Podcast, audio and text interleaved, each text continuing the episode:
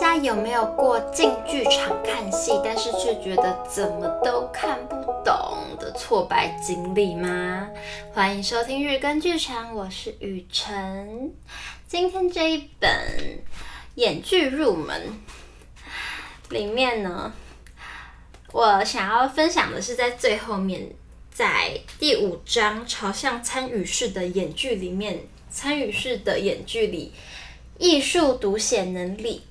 这一篇，最后我想稍微谈一下演剧与社会的关联，而这个题目也应该会成为对我而言，演剧为何必须是真实的这个问题的答案。各位听说过媒体读写能力 （media literacy） 一词吗？所谓 literacy 就是阅读书写的能力。媒体读写能力指的是人们借由媒体对资讯进行批判性读取及创造性表现的综合能力。例如，在加拿大，法律规定电视播放端必须主动揭露关于电视如何骗人资讯。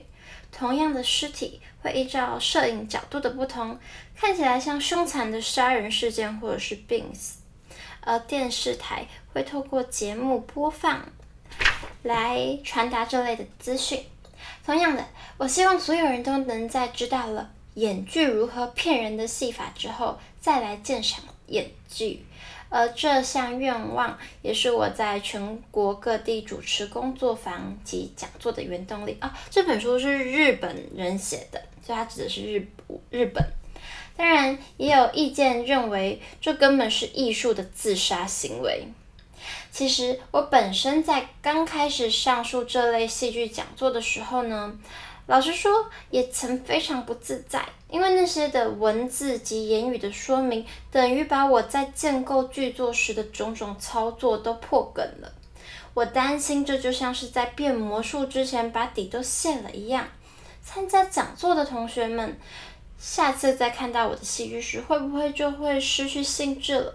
如果观众在听到某一句台词时，心里想啊、从这较远的印象导引进来了，作为创作者，心里可不会太舒服。但是演剧并不是魔术，我最近的想法反而是，演剧应该是两手完全摊开之后才开始的艺术。在古希腊雅典举办的戏剧节里。据说每年都会有数百名雅典市民作为歌队参与演出。此活动参与此活动是雅典市民的义务。轮流上台演出的市民们，明年又会作为观众参加戏剧节。当时对戏剧的观念及欣赏的方式，应该明显与现代社会不同。例如，观众看戏的时候会一边想着。什么嘛！今年演的真烂，我们去年演的好还要好很多啊。或者是哦，今年的蛮有两下子的，我们明年也不能松懈啊。一边在观众席上欣赏演出。江户时代的歌舞伎是否也类似呢？支撑起歌舞伎的江户庶民，并不只是作为观众在那里随便的看戏，而是透过学习日本武道或净琉璃。确确实实参与到演出之中，即使不会真的登上舞台，也是在通晓了支撑歌舞伎的诸般要素之下，作为参与者坐在客席上。相反的，表演者与观众遭到完全隔离的例子，则有罗马竞技场中的奴隶决斗或人兽决斗，作为近代帝国主义产物的歌剧，或是共产主义政权下的马戏团表演等等，在这些表演形态中，观众完全被剥夺了作为参与者的观点。如此看来，将演剧视为观众可以参与的状态，或许可说是某种市民社会括号，即使强烈限定在某个特定阶层中的状态啊，括号结束了。中的状态。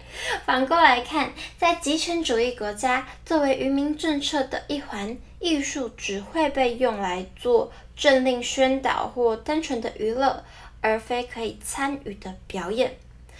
那么，我们现在又身处在怎么样的一个时代状态下呢？例如，电视屏频播放以他人的不幸为题材，像综艺节目一样的连续剧。当然，这类刺激性的强的娱乐只能越演越烈，荧幕显现馆彼端上演的虚幻剧情越来越像是镜花水月，变得与我们的精神悸动毫无关系且单调的杂技洗脑。所以，我认为在这样的情况下，正应该将支撑演剧的诸要素完全向社会公开，进而保障观众参与演剧的可能性，我称之为艺术独显能力。嗯，我我先念到这里就好了。这本书很还蛮有趣的，对我来说，它很是一本，它完全是一本工具书。但在后面的一些观点，却可以让，尽管你不是剧作家，不是演员，不是导演，都能够对生命有更多的一层体悟的一本书。那它的封底这样说：真实的戏剧到底是什么？该如何写出自然的台词？编写剧本结构、演技、导演的秘诀又是什么？就让这本浅显易懂的戏剧入门书告诉你。好的，所以这本平田知佐的著作就推荐给。对戏剧有好奇的人们，因为他真的是蛮浅显易懂的，而且他切入的观点也很特别，就是适合想要自己写本的演员。因为在这个时代，其实你真的不要再就是以及台湾的剧场发展到这个时代，很难再使用经典剧本来作为演出卖票吸引观众的手段了。嗯，已经发展成我们表演艺术者要有能力自己创造出属于自己的文本的这个进程。所以戏剧台湾的戏剧史走到这边，大家可以看看这本书，它其实就是它书名叫《演剧入门》嘛，顾名思义，就是日本说的这个演剧就是我们的舞台剧，它是。所有人都可以参与的表演形式。那平田知佐他把他在创作每一出戏里面的过程剖析给大家看，让我们有一条可以参考的路径，蛮有趣的书。那在这个创作过程中呢，我们可以洞见新的世界，去思考体验如何透过演剧观察人及世界。今天演出结束了，耶！然后明天还要演，后天还要演，但第一场结束之后有一种头过身就会过的感觉。然后呢，其实我还是有很多细节还没有处理好啦。可是回到房间真的是太累了，我就开始滑手机，就是滑刚刚那个平田知佐导演非常看不起的那种短影片，然后就度过了好多的时光。现在又来到了一个赶快录一录要洗澡睡觉的时间。好像没有时间细磨排戏了，怎么办？要有自制力的、自我管理的演 solo 真的好困难呢、哦。但是其实今天整理下来还蛮快乐的，觉得我有一个非常棒的团队。从音乐设计，哦音乐设计真的是，我今天演出前跟他说。哎、我觉得最后一首太短了，可不可以多加十秒，十秒左右？